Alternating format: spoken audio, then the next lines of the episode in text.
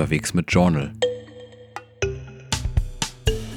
In 14 Monaten von Deutschland bis in den Iran und wieder zurück. Ein Podcast mit Reisetagebuch. Hallo und herzlich willkommen zu einer neuen Episode Unterwegs mit Journal. Mein Name ist Michael und in diesem Podcast nehme ich dich Folge für Folge mit auf meine Reisen. Immer wenn ich unterwegs bin, dann führe ich mit viel Herzblut ein ausführliches Reisetagebuch, mein Journal. Und aus diesem lese ich hier vor. So bist du ganz dicht und hautnah mit dabei. In der letzten Episode waren Alex und ich zunächst in Visegrad, einer kleinen Stadt im Osten von Bosnien und Herzegowina unterwegs. Anschließend fuhren wir nach Sarajevo, bekamen dort Besuch von Verena, einer guten Freundin, und starteten zu einem Trip zu dritt quer durch Bosnien.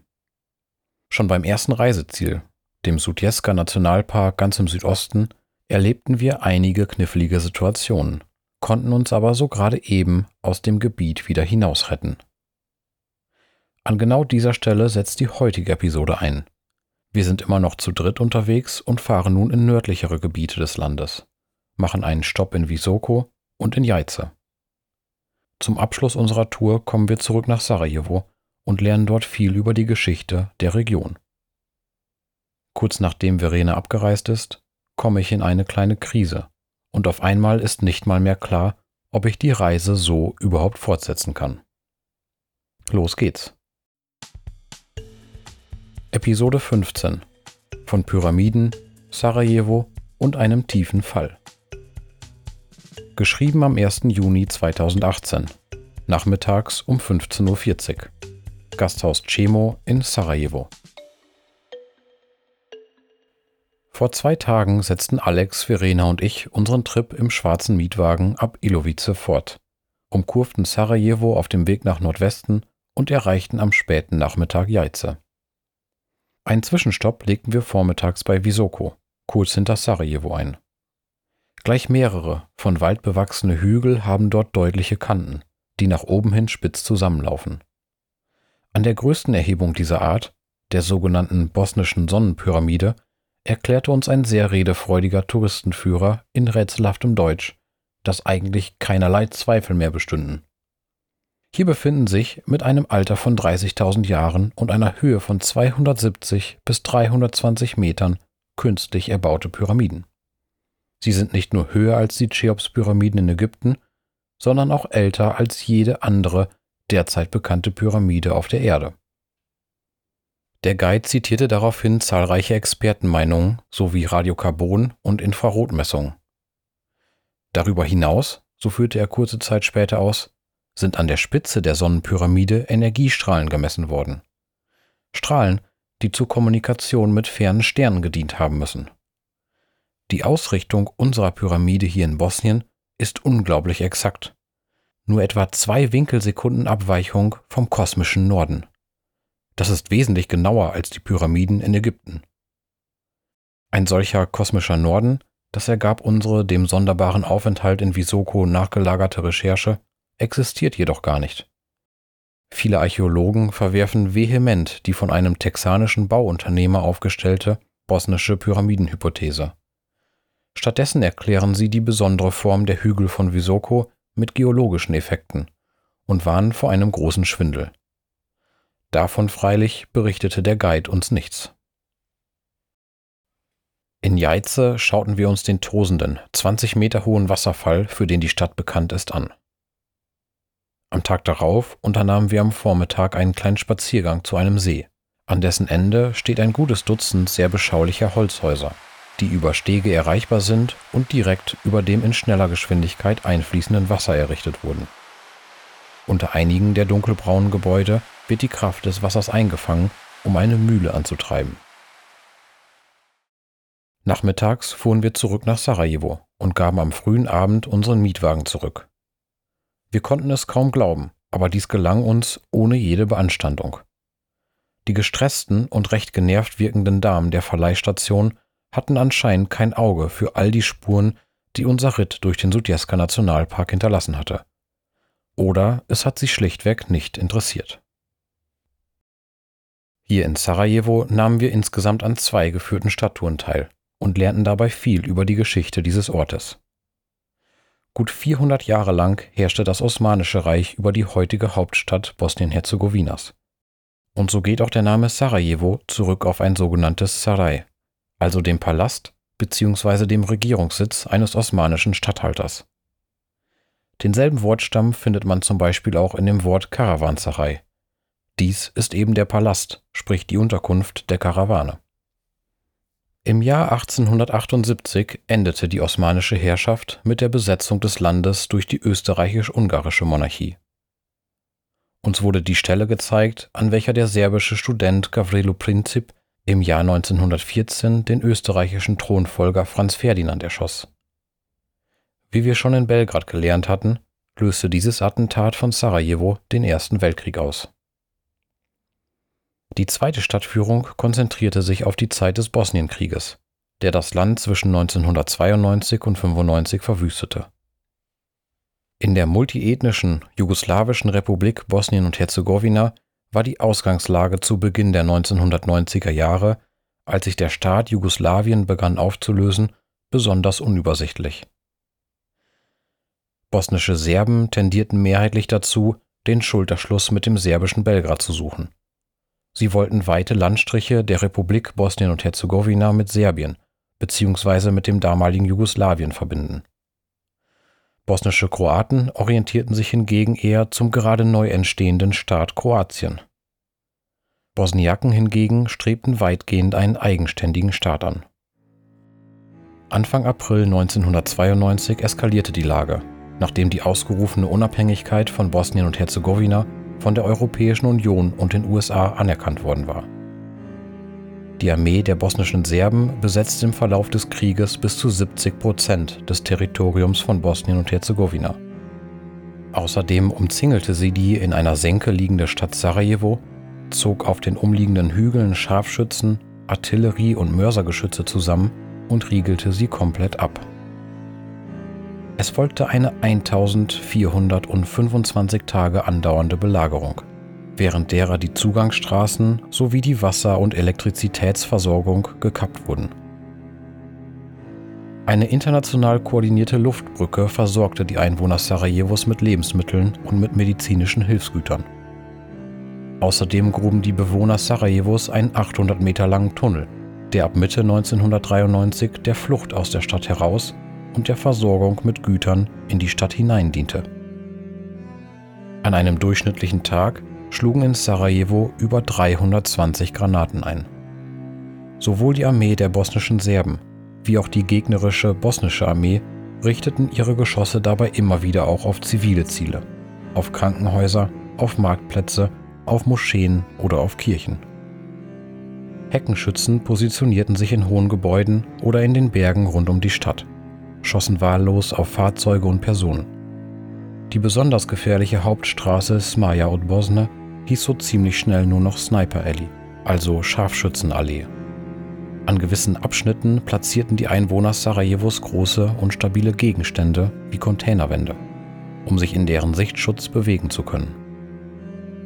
Insgesamt starben während der Belagerung Sarajevos geschätzt 11.000 Menschen Sie endete erst nach einem Waffenstillstand und dem Vertrag von Dayton, in welchem die auch noch heute gültigen politischen Strukturen von Bosnien und Herzegowina ausgehandelt und vereinbart wurden.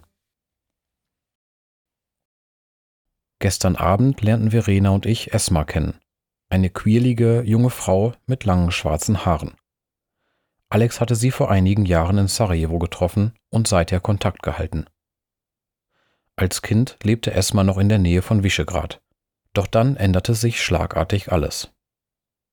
Nur wenige Tage vor dem Angriff der serbischen Armee, so berichtete sie uns, flüchtete meine Familie. Wir verließen meine Heimat und wohnten dann in Österreich. Dort ging ich in den folgenden Jahren zur Grundschule. Neben diesem ernsteren Thema unterhielten wir uns aber auch über Erfreuliches. In einigen Monaten steht die Geburt von Esmas zweitem Kind an. Außerdem diskutierten wir über die teils bedrohlich wirkenden Konsequenzen des technischen Fortschritts und wunderten uns über einige Verschwörungstheorien im Zusammenhang mit den Illuminaten. Nachdem wir Verena heute früh zum Busbahnhof gebracht hatten, sind Alex und ich jetzt wieder zu zweit und legen einen entspannten Erledigungstag in Sarajevo ein. Drei Tage später am 4. Juni, mittags um 13.05 Uhr in einem Café in Sarajevo. Alex und ich haben soeben Platz genommen in einem kleinen Café, an einer gemütlichen Kopfsteinpflasterstraße, die mit spürbarem Gefälle hinab in das Baschashia-Viertel führt. Just in dieser Sekunde bekommen wir einen Saleb serviert, ein mit Zimt bestreutes, heißes Milchschaumgetränk. Die vergangenen Tage verliefen allesamt recht ähnlich und entspannt. Irgendwann am Vormittag kehrten wir in der Küche im Erdgeschoss unseres Gasthauses ein. Melia, die Mutter von Chemo, kochte uns einen bosnischen Kaffee, den wir daraufhin bedächtig und genussvoll zusammen mit Chemo und Melia tranken. Abends unternahmen wir stets etwas zusammen mit Chemo. Vor drei Tagen führte er uns zum Iftar, dem Fastenbrechen am Abend aus. Während des Ramadan dürfen fastende Muslime nur zwischen Sonnenuntergang und Sonnenaufgang etwas essen und trinken. Den ganzen Tag lang wird deshalb besonders die Mahlzeit am Abend sehnsüchtig herbeigesehnt. Fast jedes Restaurant der Stadt bietet spezielle Iftar-Menüs an, die schon kurz vor dem Sonnenuntergang aufgetischt werden und somit im passenden Moment bereitstehen. Wir aßen einige Datteln, eine köstliche Käsesuppe namens Topa, ein riesiges, fladenbrotähnliches Gebäck, gefüllt mit Hühnchenfleisch und übergossen mit einer Champignon-Rahmsoße, Palatschinke, also Pfannkuchen mit Schokofüllung und eine Zitronenlimonade. Und all das für den kaum zu schlagenden Preis von 10 konvertiblen Mark. Umgerechnet sind das ziemlich genau 5 Euro. Gestern fuhren wir dann mit Chemos Auto aus der Stadt heraus, um uns die Quelle der Bosna anzuschauen. Eine nicht zu unterschätzende Menge Wasser strömt am Fuße eines kleinen Berges aus den Steinen, um sich gleich darauf in mehrere Arme aufzuteilen. Auf Brücken und Sandwegen konnten wir dort durch einen Park spazieren und im Anschluss eine nicht enden wollende Ahornallee entlanglaufen. Immer wieder drehen sich unsere Gespräche mit Chemo rund um das Thema Religion. Er erklärt uns viel über seine Ansichten auf seinen Islam, den Koran und Geschichten über Mohammed. Spannend ist zum Beispiel Chemos Weg zum Glauben, war er doch lange Zeit gar nicht so religiös wie heute. Recht logisch hergeleitet führt er aus, ich kann ja nicht wirklich wissen, ob das alles stimmt, was im Koran steht oder nicht. Ich muss mich also entscheiden. Glaube ich daran oder nicht? Wenn ich nicht daran glaube, mich also auch nicht an die Regeln des Korans halte, sich am Ende jedoch alles als richtig herausstellen sollte, dann wäre das nicht so gut für mich. Vielleicht käme ich dann nach dem Tod sogar in die Hölle, einfach weil ich zu viele Regeln gebrochen habe. Wenn ich allerdings an die Lehren des Islams glaube und die Regeln befolge und ich liege falsch, dann passiert nicht viel. Ich würde sterben und dann wäre da einfach nichts nach meinem Tod. Also dachte ich mir, glaube daran, befolge die Regeln, es kann dir nicht schaden. Auch die enge Verwandtschaft zwischen dem Christentum und dem Islam wurde in den Gesprächen deutlich. Viele Figuren aus dem Koran, wie beispielsweise die Propheten Ibrahim, Nuh oder auch Isa, kennen wir aus dem Christentum. In der ins Deutsche übersetzten Bibel tragen diese Figuren dann aber keine arabischen Namen mehr, sondern heißen Abraham, Noah oder eben Jesus. Auch die Geschichten rund um diese Personen sind im Koran ähnlich wie in der Bibel. Nur bei Jesus, da scheiden sich die Geister dann doch. Wird seine Stellung im Christentum als Sohn Gottes hervorgehoben, reiht er sich im Islam als regulärer Prophet ein. Abgeschlossen wird diese Reihe durch Mohammed, den nach muslimischer Lesart letzten Gesandten Gottes. Äußerst interessant fand ich ebenfalls, dass sich anhand von Chemos Ausführung beide Seiten, die der extremen Islamkritiker sowie auch die der Islambefürworter, widerlegen oder bestärken ließen. Denn auf der einen Seite spricht Chemo die meiste Zeit von einem sanftmütigen Gott. Wisst ihr, Allah fordert uns auf zu vergeben, erklärte uns Chemo, gütig zu sein und keine Gewalt anzuwenden, und zwar auch nicht gegenüber Andersgläubigen. Auf der anderen Seite scheint auch im Koran ein gewisser Antisemitismus verankert zu sein. Chemo sprach von einer finalen Schlacht, dem Dschihad, bei dem die Juden am Ende der Zeit, bei der Apokalypse, vernichtet werden sollen. Auch die Christen kamen bei dieser Version nicht besonders gut davon. Es wirkt also ganz so, als ob man dieser Religion beides abgewinnen könne. die Liebe zu allen Menschen unabhängig vom Glauben oder aber den Hass gegenüber Andersdenkenden. Wir werden dranbleiben und ganz bestimmt noch mehr Perspektiven erleben, wenn wir durch die islamisch geprägten Länder reisen, die noch vor uns liegen. Am selben Tag abends um 18.10 Uhr. Geschrieben im Gasthaus Chemo. Eine merkwürdige Leere durchwabert mich schon beinahe den ganzen Tag. Und dieses Gefühl, dass mir nichts mehr Freude bereiten könnte, breitet sich aus. Ich verfalle in Lethargie und es schmerzt, mir selber dabei zuzusehen. Wieso ist das so? Und wieso kommt das immer mal wieder vor, wenn ich an einem Ort mehr Zeit und etwas Ruhe habe? Schon vorgestern war ich aufs äußerste mit Sinnfragen beschäftigt. Drei Tage später am 7. Juni. Geschrieben am Abend um 20.45 Uhr. Ein Apartment in der Stadt Nikšić, Montenegro. Die Sinnfragen lassen nicht wirklich von mir ab. Welchen Sinn hat diese Reise? Und was bringt sie mir? Muss sie überhaupt einen höheren Sinn haben oder reicht es, wenn ich einfach eine gute Zeit habe? Gerne habe ich anderen und auch mir selber vor Antritt dieser Reise gesagt, dass es mir darum ginge, Erfahrungen zu sammeln, Menschen kennenzulernen, und zwar insbesondere dort, wo die Medien in Deutschland ein schlechtes und düsteres Bild zeichnen, wie zum Beispiel in der Türkei oder im Iran. Ich möchte erleben, dass die Menschen in diesen Regionen auch freundlich, weltoffen und herzlich sind. Und ja, auch, dass zumindest einige genauso liberal und tolerant gegenüber anderen Kulturen und Religionen sind, wie ich es selber bin. Doch mit dieser Einstellung, so stellte ich vor einigen Tagen erschrocken fest, bin ich bestimmt nicht weniger voreingenommen als solche, die nur Gauner und Ganoven im Nahen und Mittleren Osten vermuten oder die im Islam die größte aller Bedrohungen sehen wollen. Was sind meine Erfahrungen, die ich machen möchte, dann überhaupt noch wert, wenn ich sie ohnehin in ein schon vorgefertigtes Bild pressen werde? Lange habe ich darüber nachgedacht und mich mit Alex darüber unterhalten und kann nun folgende Schlüsse ziehen. Erstens. Die Grundannahme, dass es überall auf der Welt freundliche und sympathische Menschen gibt, die ist nicht unrealistisch. Mit diesem Denken loszuziehen, halte ich nicht für naiv, sondern für eine sehr gesunde Herangehensweise. Denn bislang war es auch tatsächlich überall so, wo ich hingekommen bin. Zweitens. Wenn ich diese Erfahrungen machen sollte, damit meine ich, nette Menschen gerade in solchen Ländern zu treffen, die in unseren deutschen Medien häufig mit schlechten Nachrichten in Verbindung gebracht werden, dann sind solche Erfahrungen keineswegs wertlos. Denn sie lassen aus der Annahme, dass es dort sympathische Menschen geben müsste, eine erlebte Wirklichkeit werden, so dass ich danach über jeden Zweifel erhaben sein kann. Drittens. Bei all den anderen Punkten, sprich Toleranz und Weltoffenheit der Menschen, die ich treffen werde, möchte ich versuchen, trotz meiner optimistischen Grundhaltung auch offen für Erlebnisse, Gespräche und Begegnungen zu sein, die mein Bild nicht festigen, sondern herausfordern. Zu diesen Überlegungen gesellt sich schon seit längerer Zeit eine gewisse Angst vor dem Ende dieser Reise. Davon berichtete ich ja bereits, als wir in Meseberein bei Gerd und Karin waren. Ich fürchte, dass mir das Geld ausgeht, bevor ich bereit bin, nach Deutschland zurückzukehren.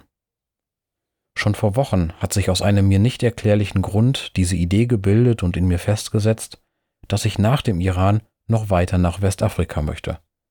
Ein nach derzeitigem Stand aus finanzieller Sicht absolut unrealistischer Wunsch. Und da Zeit natürlich irgendwie auch Geld ist, ich muss ja jeden Tag etwas essen und irgendwo schlafen, beraubt mich diese Angst der Möglichkeit, entspannt von A nach B zu reisen, in einem Ort länger zu verweilen und macht mich letztlich zu einem Getriebenen. Ich sage es noch einmal ganz deutlich. Das gefällt mir überhaupt nicht.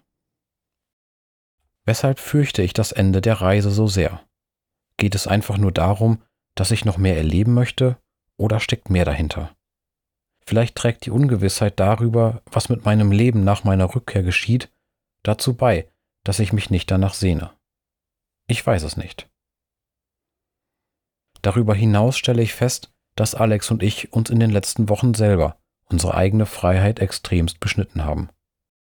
Zuerst sind wir zu Papa nach Bratsch, dann zu Karin und Gerd nach Südostungarn gefahren. Schon kurz darauf stand fest, dass Verena uns in Sarajevo besuchen wird. Und noch während Verena bei uns war, kristallisierte sich heraus, dass Froni, eine gute Freundin von Alex, für einige Tage zu uns stoßen wird. Sie wird am kommenden Sonntag in Tivat, in der Nähe von Kotor, einfliegen. Letztlich waren es natürlich immer unsere Entscheidung, dorthin zu fahren oder den Besuch mit auf unsere Reise mitzunehmen. Und jede einzelne Begegnung für sich genommen war auch ganz wunderbar. Nur war es vielleicht ein bisschen zu viel innerhalb eines zu kurzen Zeitraums. Zusätzlich hatten Alex und ich uns für vorgestern mit dem Franzosen Jeremy und dem Litauer Ignaz, die wir noch in Belgrad kennengelernt hatten, in Mostar verabredet. Ziemlich direkt nach unserem Eintreffen am Dienstagvormittag ging es vor allem Ignaz darum, Pläne für eine gemeinsame Weiterreise nach Trebinje, einer kleinen Stadt im Süden Herzegowinas, zu schmieden und dort ein luxuriöses Apartment für uns vier zu buchen. Obwohl vor allem Jeremy eine unglaublich sympathische Ausstrahlung hat und beinahe nichts anderes als Gelassenheit und Zufriedenheit an den Tag legt, wurde es mir damit einfach zu viel. Ich habe die Reißleine gezogen, habe mich abgeseilt und bin heute in der Früh ganz alleine in Richtung Montenegro aufgebrochen. Es war nicht unbedingt leicht, diesen Schritt mit Alex durchzusprechen. Aber ich brauche nun zwei Tage für mich, um mich zu sortieren, mir vielleicht auch darüber klar zu werden, mit welchen Reisezielen ich nun weiterziehen möchte und auch, um mich in Ruhe mit den im Vortext beschriebenen Themen auseinanderzusetzen. Ich glaube, es war eine gute Entscheidung. Mit Alex bin ich am Samstag, also übermorgen um 16 Uhr, in der montenegrinischen Hafenstadt Kotor verabredet. Ich habe also den ganzen morgigen Tag in Nikšić zur Verfügung. Das war Episode 15 von Pyramiden, Sarajevo und einem tiefen Fall. Komme ich wieder aus meinem Tief heraus? Kann ich die Reise fortsetzen und geht dies zu zweit? In der nächsten Episode gibt's die Auflösung zu diesen Fragen. Falls du Feedback oder Fragen zu dieser Episode hast, dann schreib mir die gerne direkt. Du kannst mir einen Kommentar auf meiner Website hinterlassen oder mich per Mail, Facebook oder Instagram erreichen. Die entsprechenden Links findest du in den Show Notes. Falls dir dieser Podcast gefällt, dann würde ich mich sehr darüber freuen, wenn du ihm folgst und ihm Sterne vergibst. Das geht zum Beispiel bei Spotify oder auch bei Apple Podcasts. Oder du abonnierst unterwegs mit Journal bei Google Podcasts. Das war's für heute. Ich bin schon gespannt auf die nächste Episode. Bis bald.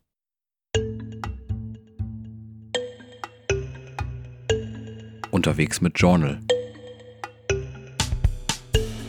In 14 Monaten von Deutschland bis in den Iran und wieder zurück. Ein Podcast mit Reisetagebuch.